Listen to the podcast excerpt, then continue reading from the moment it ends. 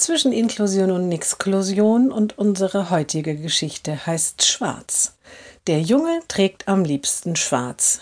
Schwarze Jeans, schwarzes T-Shirt, schwarze Jacke. Dunkelgrau geht auch. Hellgrau ist schon schwierig. Seinen Lehrerinnen ist das seit langem ein Dorn im Auge. Immer wieder geht es in den Flirterplan-Gesprächen um das Thema Bekleidung. Ob die Mutter nichts gegen diese Eintönigkeit tun könne. Die Jungs, die immer im Fußballshirt ihres Lieblingsvereins erscheinen. Unhygienisch sei das, jeden Tag dieselben Klamotten. Nicht dieselben, die gleichen, erklärt die Mutter, dass sie einige Shirts zweimal hat und anderes über Nacht wäscht. Auch heute ist es wieder Thema. Aber wir bleiben dran, erklärt die Sonderpädagogin. Ich habe sehr schöne Arbeitsblätter mit ganz bunten Anziehsachen vorbereitet.